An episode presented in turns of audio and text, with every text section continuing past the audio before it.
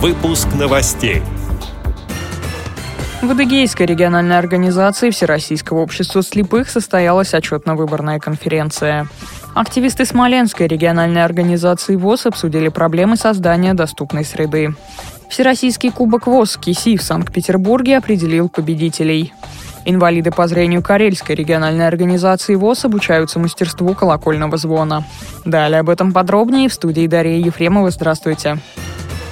В Адыгейской региональной организации Всероссийского общества слепых в конце апреля состоялась шестая отчетно-выборная конференция. В ней участвовали 25 делегатов, а также полномочный представитель президента ВОЗ в Южном федеральном округе Юрий Третьяк. Он отметил, что конференция в Адыгее завершила подготовку региональных организаций ВОЗ в Южном федеральном округе к предстоящему 22-му съезду. По результатам голосования на должность председателя был избран Руслан Нихай. Он же стал делегатом на 22-й съезд ВОЗ. Председателем контрольно-ревизионной комиссии избрана Анна Косаревская. Благодарим за предоставленную информацию председателя местной организации ВОЗ города Майкопа Алексея Хлопова.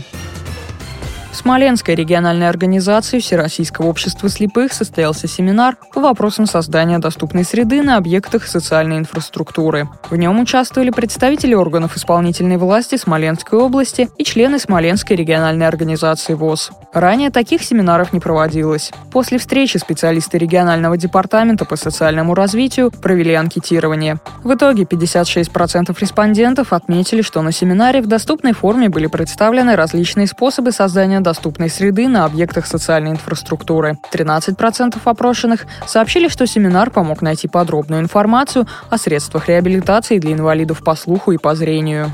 Столько же респондентов сказали, что встреча помогла детально разобраться в последовательности мероприятий, направленных на создание доступности на объектах. Участники семинара заявили, что хотели бы больше узнать о требованиях, предъявляемых к содержанию официальных интернет-сайтов, а также о законах, регламентирующих аспекты создания доступной среды, сообщает пресс-служба ВОЗ. Первый в этом году Всероссийский кубок ВОЗ команд интеллектуального современного искусства КИСИ состоялся в Санкт-Петербурге. Для участия в соревнованиях в культурную столицу России прибыли 22 команды из 18 региональных организаций. Как рассказала заместитель начальника отдела социокультурной реабилитации Дания Халиулина, дебютным это выступление стало для томской команды «Сибирские Афины» и севастопольской команды «Золото скифов». Санкт-Петербург давно не принимал мероприятия такого масштаба Первый раз это было в 2003 году, и вот сейчас, через 13 лет, Киси вновь в Санкт-Петербурге. Все знают, что Киси – это бренд КСРК ВОЗ, и существует он уже 15 лет. Поэтому игры в этом городе были юбилейные. По количеству команд это был, наверное, пожалуй, с 2007 года самый большой наплыв знатоков. Их было примерно 150 человек. Атмосфера была благожелательная, очень интеллектуальная. И следующая игра в этом году будет проходить у нас в КСРК ВОЗ в декабре. Сейчас охвачено 52 региона России вирусом КИСИ, как говорят наши знатоки. И в дальнейшем надеюсь, что все 75 регионов примут участие в нашей игре. В итоге победителем игры КИСИ в Санкт-Петербурге стала команда «Пермские медведи». На втором месте – команда «Белая сова» из Адыгейской региональной организации ВОЗ. Третьего места удостоена команда «Костромские бериндеи». На закрытии ветеранам КИСИ Александру Давыдову, Ольге Назаровой, Владимиру Савенкову, Андрею Усачеву и Татьяне Усачевой, участвовавшим в 2001 году в первом Кубке игр, вручили грамоты за подписью генерального директора КСРК ВОЗ Владимира Баженова. Активисты Карельской региональной организации ВОЗ провели интерактивное занятие, посвященное обучению незрячих мастерству колокольного звона. Перед занятием собравшимся провели мастер-класс.